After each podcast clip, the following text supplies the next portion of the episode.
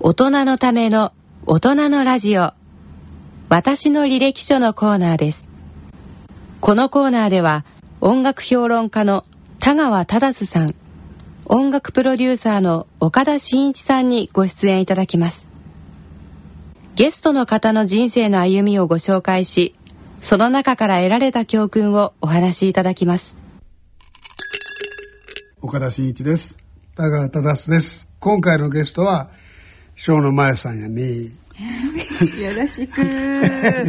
えっとここで真由さん小野真由さんのプロフィールをご紹介しましょう、はい、えー、小野真由さんのご出身は、えー、僕らと同じ大阪ですわね。大阪やねん。大阪やねん。はい。全国放送ですから大阪の人も聞いていただいてると思います、大阪のどこにおったん？急に。私はね大阪市内の西淀川生まれで二十歳ぐらいまでは大阪にいました。はい。あの辺からやったら梅田ですか？まさか重曹に遊びに行けへんもんね。重曹は行っちゃいけないって言われてましたね。そうですよね。はい。で、大阪駅までがあの一駅だったのでそうですよね。電車で、それでもそうだな映画見に行くぐらいかな。うん。淀川の駅ですね。えー、一時郊外問題で注目を浴びた西淀川区です。えー、1973年、えー、ヤマハボーカルオーディション合格をきっかけに音楽活動を始め、うん、78年に飛んでイスタンブール、えー、モンテカルロで乾杯、えー、などが大ブレイク。1980年、CM ソングにもなった「ヘイレイディ優しくなれる会」が大ヒット、えー、その最中に突然の休業宣言をして世界28カ国132都市へと放浪の旅に出られます。すごい。方々やね。フォークシンガー、えー、1991年にはアジア各地での CD デビューをされて、えー、2000年に入って急に学問に目覚めてしまうんですね、はい、で社会人入学で、えー、法政大学そして英国留学。すごい。英国すごいよね。でもそうそういう人って誰もいてへんのちゃうね。元気なおばさんで。元気なおばさん。だってこの頃まだおばさんちゃうねん。2000年といえばねそうですよ。え私は45歳で、はい、あの花の女子大生になったんです女子大生ですね、はい、でしかもそこから はい、はい、そこからですよ。早稲田大学大学院。院まで行かれて。はい、はい、なんで？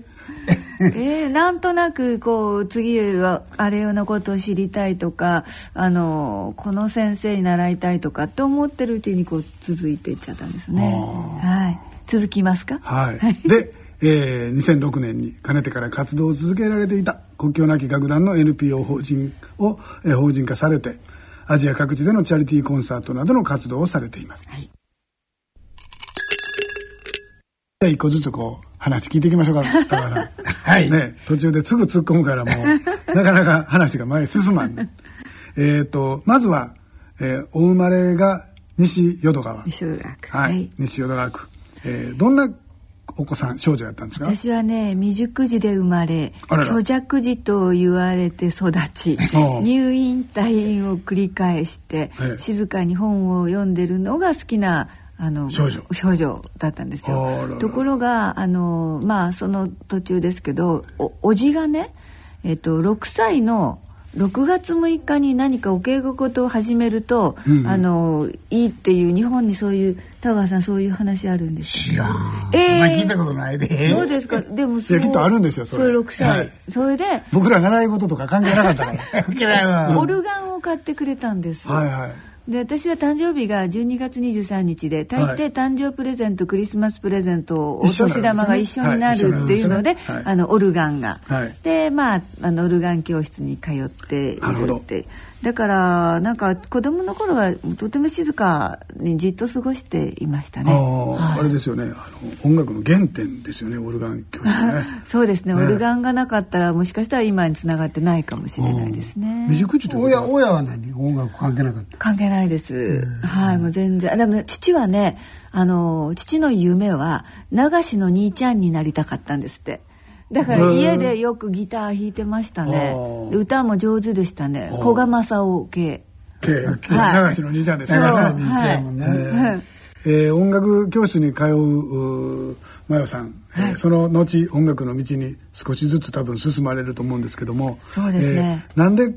なんで音楽家になったやとあれやけど。いやあのねあの中学の3年の時に生徒会長をやってまして、はい、で地区のいくつかの生徒会が集まるあの山中合同会議っていうので、はいはい、お隣の中学校の生徒会長のかっこよさに見せられて、はい、えー、知り合いになりたいと思ったらバンドをやっていると言ってそれで高校生になったらそのバンドに入れてくださいっていうアプローチをしてで高校生からフォークソングのバンドであの、まあ、活動を始めたんですアマチュアバンドで。それであのでもみんな大学受験のために、高校生って一人ずつメンバーがこう辞めていくんですよね、勉強しなきゃいけないっていうので。ででもいろんなコンテストやオーディションを受けていて予選をこう通過してきて、うん、本戦の時に、うんあのもうバンドメンバーが誰もいなくなって一人になってソロであの本戦に挑んだとかってい。うことから、ソロの音楽活動が始まり、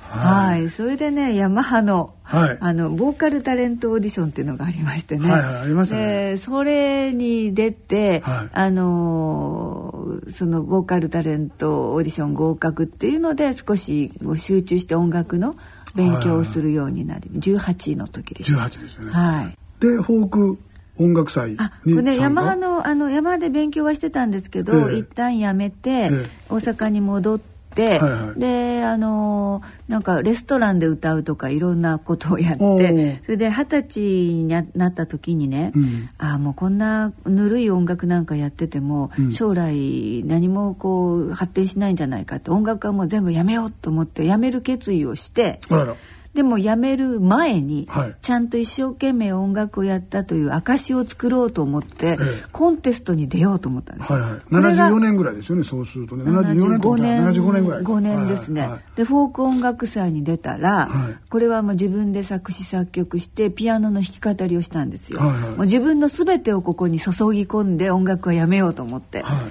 そしたら関西四国決勝大会でグランプリをいただきましてそれで本選会で東京に来て、はいこれは何ももらわなかったんですけれども、えー、レコード会社の方が見に来てて、はい、帰り道に声をかけてくださって。あレコードデビューのきっかけになったんですねそうなんです、ね。はい、なんていうのかなデビューしませんかとかね、うん、歌手になりませんかってもし言われてたとしたら断ったはずなんです、うん、あの、音楽やめようと思ってたから、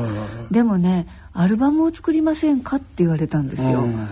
その言葉がとってもね魅力的で。アルバムは作りたかったですね。今まで作った曲とかあるじゃないですか、それをなんかまとめられるなんてそれで番になるって素敵なことだなと思って、ね、それでやります。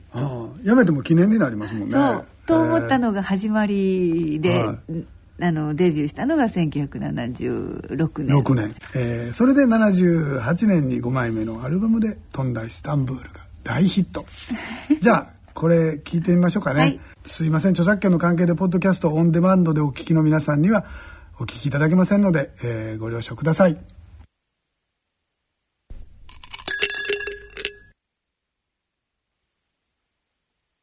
えー、ただいまお聞きいただいてますのがあ1978年に大ヒットとなった「飛んでイスタンブール」ですえー、大ブレイクしましたね。当時は忙しかったでしょう。いやでもね予想外でただ時代がそのあの高度経済成長期がこう安定期に移っていく頃で、はいはい、あの一生懸命働いてたお父さんたちがちょっとこうあの余暇になんていうかなこうあの心を傾けるというか、それが海外旅行行ってみようかなとかね、はいはい、そんなこうちょうどいい波にこの「飛んでスタンブール」っていう曲があの乗ったんだなと思って。異国情緒があるわけですもんね、ね、ただあの仕事的には、まあ、テレビに出る回数が増えたりとか、うん、あのコンサートツアーとかもこうすごくね大きなツアーとかしましたけども、うん、それ以前もずっとコンサートはたくさんやってたので、はい、そんなにこう急激に変わった感じは私の中ではなかったです、うん、ただ作ることに追われるっていうか次のアルバム次のシングルっていう、はい。でもっと私はじあのゆっくりやりたかった、ね、ゆっくりっていうかなんかこう納得、はい、全てに100%納得できるようなこうものづくりをしたいなとは思はい、思いましたね。当時だから3か月とか6か月ぐらいのスパンで次のシングル出しますからって言われるんですよね。そうなんですよ。曲はまだ今からとかっていう。そう例えばねあの他の方の書かれた作品とかレコーディングに行っても、はい、その場でこう譜面を渡されたりとか、ね。はい、歌入れの時のに作詞家が来ててまだ部分的に詩ができてないところ、はい、ちょっと歌ってみてって言われてじゃあこうしようってこう詩を書き換えるとかね、なんかそれでねいいんだろうかってちょっと。それを1か月ぐらいかけてやるならね、充実するんですけどね。うんうん。はい、確かにそんな時代でしたね、だから78年に「飛んでイスタンブール」が出てでその半年後ぐらいあれ、えー、モンテカルロ。そうです。そうですよね、えー、でもモンテカルロ出してる時にはもう次のマスカレードのレコーディングをしてましたしね。そうですよね、はい、そうなんですよね。発売した頃にはもう次のやつやってるから。そうですよね。ね舞台で歌ってる時にはもう次のやつをどんどんどんどんレコーディングしている うん、シングルでいくとねそういう時代でしたね、えー、はい、でも私よりもっと前はあの1曲ヒットすると1年ぐらいずっとその曲がこう上位にあったりとかですよね。今はもう出てすぐ次々次々変わっていって。そうですよね。734年そその頃からなんていうかね3か月ぐらいで出していくとか、うん、ね、ね、そういうのが多くなって。まあでもグループサウンズの頃もでもそうですよ。3か月とか4か月ぐらいで出しては出しては、その2時代前ぐらいですよね。ね1曲が1年ぐらいヒットしてた、ね、そうそうそうそう。長い間ヒットしてたのがね。もうどんどんどんどん量産体制になっていくという時代になってきましたが、はい、もう一曲じゃあちょっと聞いてみましょう。またポッドキャストオンデマンドでお聞きの方は申し訳ございません。お聴きいただけませんのでご了解ください、えー、この曲は1980年化粧品会社の CM ソングにも起用された「はい、ヘイレイディ優しくなれる会」ですね、はい当時はね、はい、化粧品の CM と飛行機会社の CM は必ずヒットするという時代で、ね。はい、次にどんなあの作戦で来るんだろうってみんながこう、はい、ドキドキ待ってたような。そうですね、で、えー、ご自身の作詞作曲で作られた曲が大ヒット、したにもかかわらず、うん、突然休業宣言そうなんです。ただねこれはびっくりします、ね、この発売前に旅に行くことは決めていたんです。これ80年に出したんで、春に出したんですけど1年前、はい、79年の春には、はい、あの旅行に行く計画がはい、あの立てられていまして、はい、私の中では。中でね自分でね、はい、ででしかもちゃんとレコード会社ですとか所属の事務所には、はい、えー、旅行に行きますので、お休みをくださいと。さいと言ってあって、はい、ただ出発までの1年あのもう入ってるスケジュールもありましたので、はいはい、これをあの本当に納得のいく1年の過ごし方をしたいと思って、はい、全国を丁寧にツアーで回ることとかあのライブ中にレコーディングをしたライブレコードを作ることと、はい、前作自作のアルバムを作りたいというのと、はい、えー、できれば自作の曲でヒット曲を出したいという それを1年で。1年で ,1 年ではいそれであのあの素晴らしくではありませんけど、まあ、青写真通り、はい、この意気込みや思いが他のスタッフの人にも伝わって、はい、みんなでこう協力してできた結果なんですけども、はいはい、でこれ出して、では行ってきます。であの旅行に。ライブアルバムも出し 前作自演自作自演も出し。で「ヘイレディ」もヒットし、はい、でも事務所渋るでしょ？えあのでも最初の時にもういいよっていう OK をもらっていたので1年前に、はいはい。はい、ヒットするとは思わずかもしれませんけども、はい、なのでいやあのでも一応社長が、はい、いや今この新曲出してね、こう上り、ね、状況なのに、はい、ちょっと出発を遅らせることはできないだろうかっていうふうに 言ってもらったんですよ。でもいいんです。今行くからいいんですって言って出ちゃった。そうか、それはまあね世間もびっくりしましたからねそんなそうですか。小さな出来事でいやいやいやで2年間行ってきたんですよ。そうですよね、何年間、2年。2年間全然帰ってこず。はい。あらら。なるほどなるほど。世界一周の旅に出てしまった。どうどうだったんですか？なんかすごい安いクーポン探そうとかいろんな。いやあのもともとのきっかけが、世界一周クーポン30万円であるけどこの話どう？って友達が言ったので、はい、それいいねっていうので、えー、えー、旅に出る決意をしてで1年ありましたよね出発までに。はいはい、でいろいろそのあのクーポンを80日で回らなきゃいけないクーポンで、はいはいはい、どう回るかっていうのを毎日毎日ここへ行って次ここ行ってっていうこう計画を塗り替え塗り替え。世界一周。そう捨てるうちにねせっかく旅行に行くのに、うん、あの80日でじっくりその街も味わわないまんま次々へ移動したらもったいないなと思いそうですよね。で計画を伸ばしていって、はい、このクーポンはやめて、別のチケットを探してであのルートをこう大まかなルートをね考えて、でも素敵な街だったら長居してつまらなかったらすぐ切り上げて次へ行けるってすごく自由なプランでバックパックヒッチハイク、うん、泊まるのはユースホステルそうあと1,000円以下の。1,000円以下の。宿泊所。すごいな。駅とかでも寝たんでしょ？そうですね。野宿しました、あまあ、ね、あのー、今となってはね何もなかったから、よかったよかったんですけど、でもポルトガルで、あのー、リスボンに着いて野宿した時は、はい、あのバックパッカーたちって、はい、なんかあの群れるっていうかあの集まるんですよ、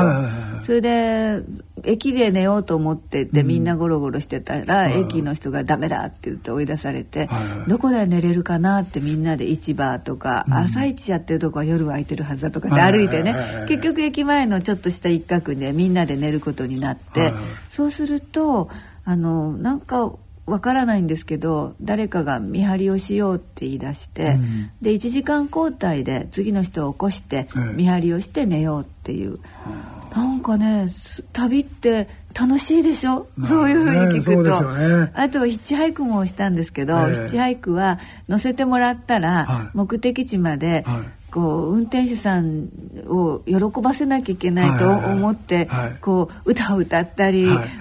話をしたり、ただあまりこうあの言葉が通じないとね、だからそういう時私は日本で歌手なんだ、えー、日本の歌を歌います。とかって言っておもてなしをってか乗せていただいているお返しで、はいはい、だからもう花笠温度とかいろいろ歌いましたよ。花笠温度まで、手拍子で歌えるもんでないと日本文化を感じられるような。あ、なるほどね。それはすごい経験をされて。でしかも1年え2年でしょ？1, 年。1年間を移動の旅で、はい、で後半の1年はアメリカにあアメリカに、はい、アメリカはどちらにいらっしゃったんですか？アメリカはもうまたニューヨークからずっとこうあのマイアミの方とか、はい、ニューオーリンズとかいろいろあで時々あのメキシコに行ったりバハマにもちょっと行ったりし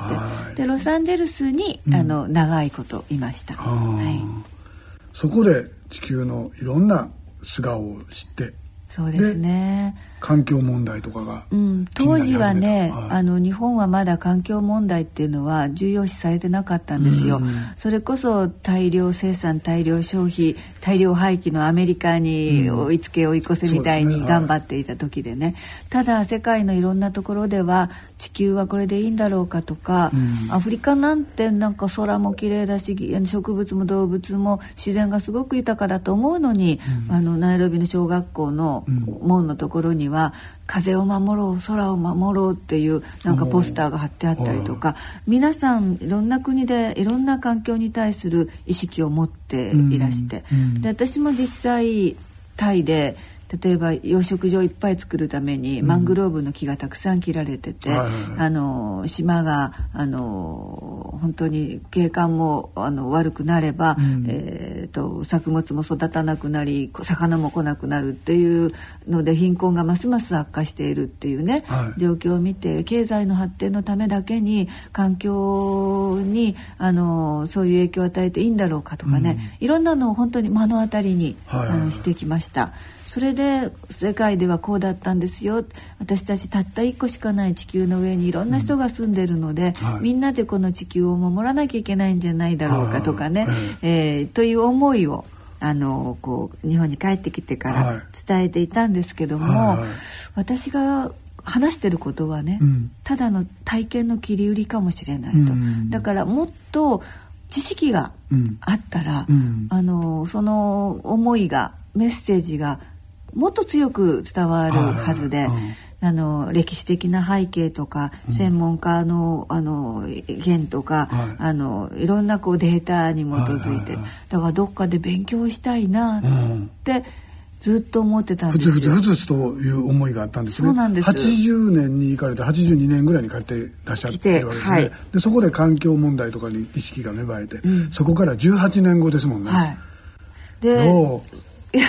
よう大学行く気になったなと。いやそれもねこう話せば長いんですけどね、はい、その大学入る前の年に、ええ。えっと、事故と病気で入院手術を続けて行ったんですよ。でその時に人の命っていつどうなるか分かんないなと思って、あのね、安全だと思ってても事故に遭うし健康だと思ってても病気になるし、でこういうことで人間の命はあの有限なんだと、うん、でも夢はきっと無限なんで、うん、あの夢に描いたことでやってないことはどれくらいあるだろうかってノートに書き出したんですよ。はいええ、でその中に、うん、あれ私って環境の勉強したいって思ってたよね。とかね、あの芸能人運動会に出たいっていうのもあったしもうそれはもう終わってますけど。とかっていうのがあって、はい、じゃあやってないことを一つずつできることから、ええ、あのきっかけがあることからやっていこうと思って、で退院してその入院中にノートつけてたんですけど、はいはい、退院してその間溜まっていた新聞をね、うん、広げてため読みをしてたんですよ。はいはい。はい、そしたら、うん、法政大学が、はい。その年に人間環境学部というのを設立して、社会人入学ができるおおじゃあ1期生だったわけですね。2期生。あ2期生か。はいはいはい。でえこれ今私にやれっていうことだよね？と思って、ええ、であのよあの試験を受けて翌年、えー、45歳で花の女子大生女子大生になっちゃった。みんな多分聞いてる人も気になると思うんですけどね、うん、入試でしょ、はい、ということは試験受けるわけでしょ？受けるんです。本番に強い。本番強い受験勉強したんですか？いや一応しますよ。予備校とかそれはいかなかった？いないです。はい。あの傾向と対策であのもう、はい、なんていうのかな。きっとこれが出るだろうっていうところに集中して、なるほど、うん、人間環境学っていうのはどういうどういう学問あの、まあ、人間のことと環境のことと、まあ、人間を取り巻く環境のことを学ぶんですけどもあのもうゴミの問題から地球温暖化の問題それから地理ですとかあとは経済ですよね、うん、経済とかあのなんかそうなると貧貧困の問題になり難民の問題になったり戦争の問題になったりいろいろ広がっていくとっても範囲の広いそうですよね。気象なんかもあの、ね、環境の問題です自然科学からそうなんですよ。大きく言うと、まあ、社会学僕が社会学部っていうところに行ってたんですけど。近いですね。そうですよね。はい。それも哲学も心理学もあのありますし。でそんなことやってるとなんか地球の環境の問題っていうのはこう地球のいろんな人がいるところで勉強してみるといいなと思って、ええ、ちょっと留学しようかな。留学したんですね留学もあのやってないことリストに入って、はいはい、入ってまあ若い頃は行きたいなとか思ったりしますけどね。この大学まあ流れとしては間違ってはいないんですけど、うん、年齢的にちょっと間違ってるから。でもいろいろ方法探して、はい。でもあのちょうまい具合に奨学制度で行けるのがあったのでなるほど、はい、奨学金が出た奨学金で。すごいな、はい、それで英国へ留学。英国は、えー、どちらだったんですか？ロンドンのウェストミンスター大学の1年間。はい、はい。ね、あのウエストエンドとかも近いから芝居とかも見れるしそうですね、ね、環境はいいですよね、はい、一つ取ったあの授業の中に、ええ、あの演劇パフォーマンスのクラス取ったんですよ、はいはいはいはい。一個科目ね、はいはいはい、それはねもうロンドンのいろんなところを見ていってそこで感じたものをパフォーマンスしなさいっていう、え。ー、なのでもう課題としていろんなとこ行きました。すごいあるよね100年前ぐらい来てね、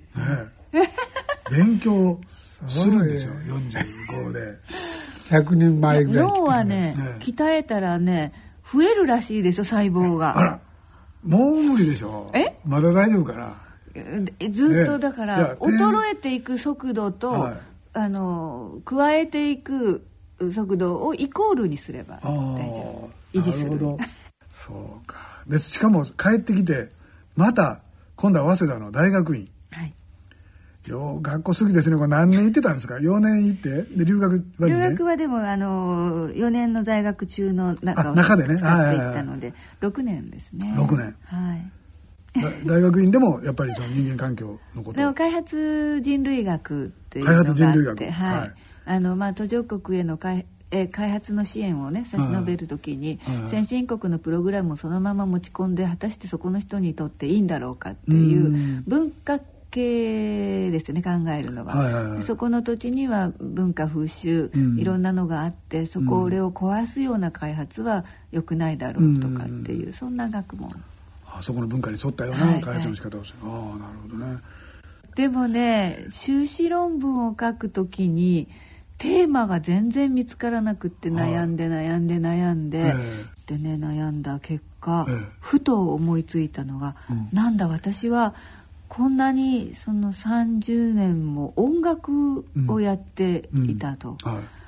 音楽を通した国際支援なり、はい、心のなんかエンパワーメント、はい、心をあの元気にするような、こういうことについて、ええ論文にまとめたらどうだろうかって、はい、パッとひらめいたんです。はい、それでもう音楽と平和とか音楽と貧困とか、音楽と経済とかいろんなことに結びつく音楽の情報を集めてであの最終的にはフィリピンのマニラのストリートチルドレンの,、あの施設で音楽を使ったあの構成プログラムをやってるっていうところに研究に行って、であのうまく。なるほど、えー、卒業というか終了。修士や。修士です。修士。さん。すごいな、ね。だからね、すっごい遠回りしたんですよ。もう環境域、貧困問題や難民問題域、は開発問題へ行って。全く音楽のこと忘れてたん違います？その頃って。でも音楽の仕事は続けていたし、今やってる NPO の活動ももう始めていましたけど、自分が勉強する私と音楽活動をする私が結びついてなかったんですよ。で修士論文で結びついた,、結びついたんだ。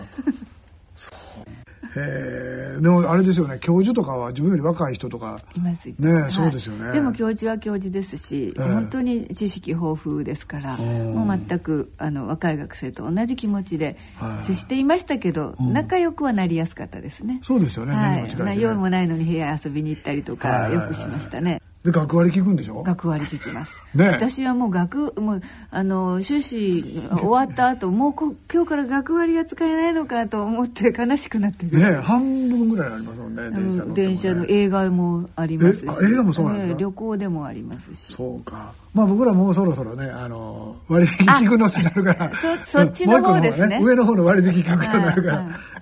学それに学割も兼ねたらすごいですよね。電車飛ばすはただやし。でその学校行ってらっしゃる時からそのボランティア活動とかも活発にされていて、はい、で、えー、NPO に至るっていう感じなんですね。そうです。NPO にする前はまあ、はい、任意団体でやってたんですけど、あのやっぱりいろいろ学問的に学んでくると、うん、あの民間の組織として、えー、活動することのメリットとかいろんなことも分かり、はい、これを組織化しようということで、あの在学中に NPO にして、うん、あで、えー「海を渡る風」うん、えー、それから「翼」はい。セプテンバーコンサートとか、はい、えー、いろんな活動をされてるんですよね。さらっとどんな活動されてるのかっていうのあの最初その任団体から始めた、あの施設なんかにこう、うん、コンサートの出前をするねプロジェクトがありまして、今これが「翼」というプロジェクトなんですけども、はいはい、訪問コンサートの部門があってあとはあの世界の平和のために、えー、市民自ら行動を起こそうよというそういうコンサートセプテンバーコンサートというのをやってまして、はいはいはいでこれはまああの9.11以降、うんうん、私の友人がニューヨークで始めたコンサートなんですけども、うん、えー、ずっと日本で2005年から始めていますね、はい、であとは「海を渡る風」っていうのは NPO 法人にした時に国際支援をしたいと思って、はい。日本で不要になった楽器を集めて途上国の子どもたちに届けて、うん、楽器を届けるというあの、まあえー、手段だけども、うん、えー、日本からエールを送っているよっていうね、はい楽器にあの応援を乗せて送る活動を始めています。はい、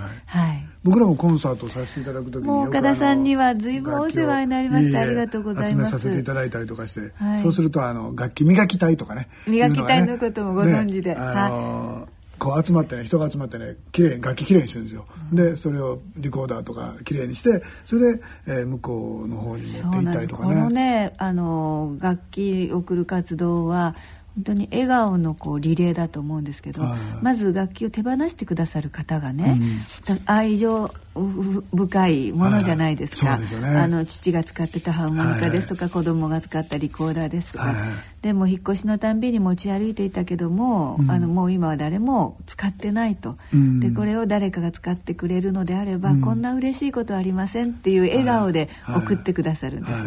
でボランティアの方が集まって磨きたいが、ピカピカこのこの子名前が書いてあるどんな子供だったのかなと思ったり、これを使う子は嬉しいだろうなと思ったりして磨いてくださる、で。それで運んでくださる人を探し、あのやっと手元に届いた子どもたちが音が鳴る楽器を手にして喜ぶわけですよね、そこへ行ってみんなで一緒に合奏してそう行くんです1年に1回、ね、もうでも本当にねあの、うん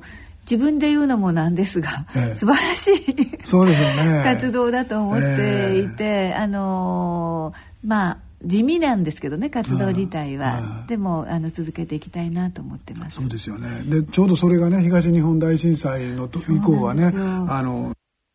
いろいろ支援されてて、ね、東北の方に随分楽器を届けたんですけどね、ねね、これがあのとても不思議なことなんですけどたくさん楽器を届けたところで、はいうんあのまたそこから楽器をいただいたことがあるんですよ。はいはいはい、あのっていうのは届けた楽器をもらったわけじゃなくて、はいはい、そこ小学校であるとか、はい、あの楽器バンクとかあるんですけど、はい。はい、そこにもう全国から楽器が寄せられて、はいはいはい、であのなんていうかな必要がなかったものってまだ余っているものがあって、使い切れなかったもん、ね、使い切れなかったもの、それを私たちの海を渡る風の活動で、どこどこでトランペットが足りないとか、何かが足りないっていう時に、あのそれをツイッターかな？なんかに楽器募集してますって書いたら、いやうちの学校の部屋に山積みになってるものがありますって。でそれをまたもらいに行ったりとかね。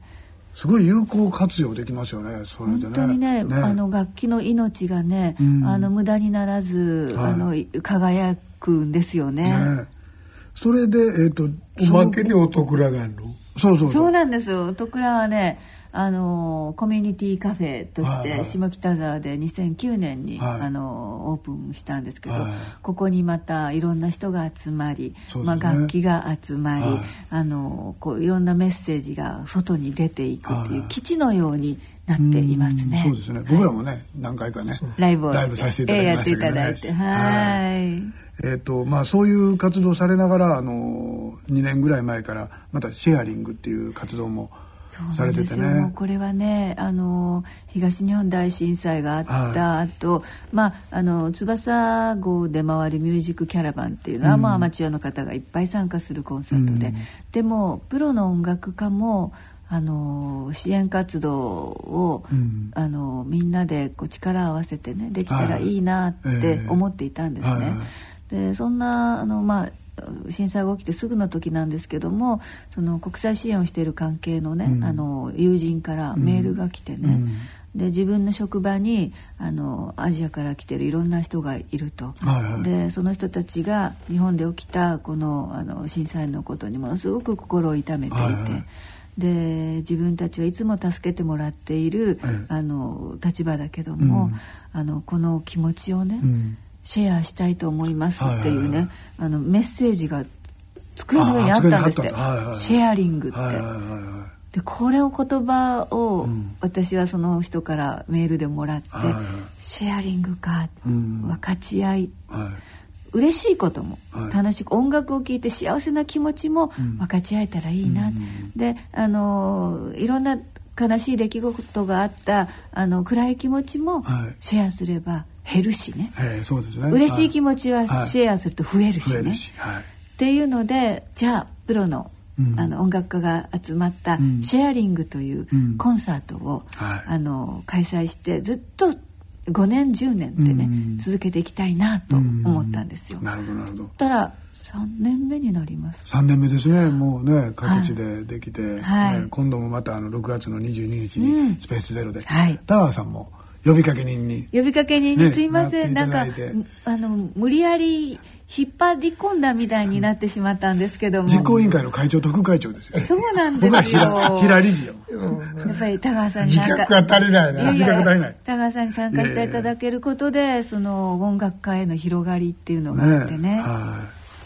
そういう活動、まあ、これはちょっと後であの、はい、またご紹介いただこうと思うんですけども、はい、そういう活動をされながらその東北の方にも行ったりまたアジアの方各地でもコンサートを年1回されて、えー、いろんなコンサート楽器の支援のコンサートとか障害児の施設の支援のコンサートとかそういうこともいろいろされてるんですよね。そうですね。あの、はい、たくさんってまああのまあ言われることもあるんですけど、うん、範囲が広いってね。でも、うん、同じなんです。音楽を通してできることをやっているだけなんですよね。あの音楽ってまあまあなんていうかビタミンみたいなものでね、はい、私たちの体もそうだけど三大栄養素だけでは、はい、あの調和が取れないところにビタミンの補足があって、あのこう豊かなあの気持ちに心に体になるっていうので、はい、まあ、音楽を通してできることはあの何でもやっていきたいなと思ってます。なるほどいやでも話を聞いてるとすっごい忙しそうじゃないですか。そのデビューの頃にその、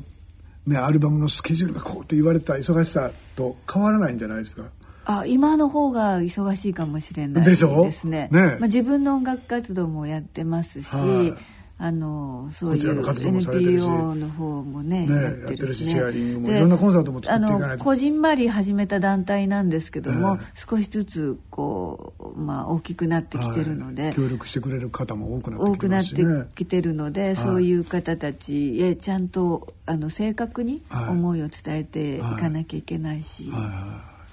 い。や素晴らしいけど体に気をつけてくださいね。えいやでもねなんでこんなに元気なんでしょうね。ね。音楽音楽だからじゃないですか、まあ、自分も音楽のある場にたくさん長時間いるから、あのこう元気もらえるんですね、まあ、好きなことやってるは人間、うん、あの元気やってこう見本みたいな人いますけどね。そうそうそう。なんか大大変だけど楽しい。はいはい。そう。忙しくてもあの好きなことならあまり苦にならないね、私らでも今の話聞いてたら何もしてへんだという反省ばっかりや。な散歩ばっかりしてたと。反省ばっかりや散歩して歌うとで料理作っておしまいみたいな。もうちょっとなんかして社会貢献。貢献今でもほらシェアリングで。よかっちゃうかと思って。シェアリングで呼びかけにしてはるし、頭が下がるとそんなことないでなんかなんとなく成り行きできちゃった感じですから、はい。成り行きででもそんなこんなで、えーと、CD アルバム先ほどあの聞きました翼の歌の中から、えー、もう一曲お聴きしましょう「はい、小さな靴」えー、オンデマンド配信ポッド配信でお聞きの方は著作権の関係でお聞きいただくことができませんのであらかじめご了承ください。